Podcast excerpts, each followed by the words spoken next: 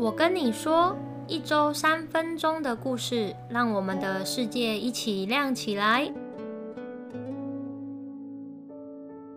男孩与钉子。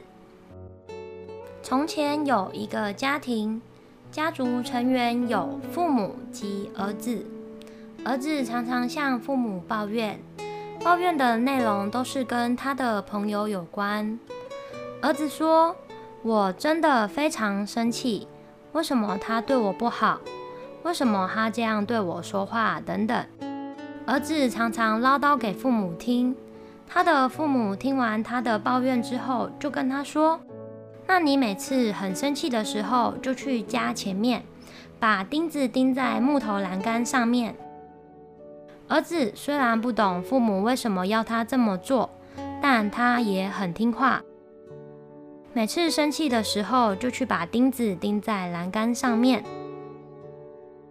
经过很长一段时间，儿子慢慢长大，也原谅了朋友。父母就说：“如果你真的原谅了你的朋友，那么你就去把钉子拔掉。”那你们觉得儿子会看到什么呢？栏杆上有许多瑕疵，对吗？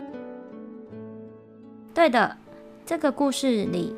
如果把栏杆当作是你的朋友，那么你说出来的话就是钉子，把钉子钉在上面，就是等于在伤害朋友。语言虽然是重要的交际工具，但同时也是一个双面刃。你说出来的话，不管是有意还是无意，都有可能会伤害到他人，也会伤害自己。所以说话的时候要小心，因为说出来的话是不能收回来的。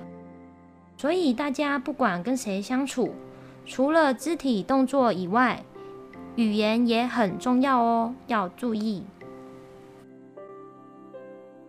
听完今天的故事，开始期待下周的故事了吗？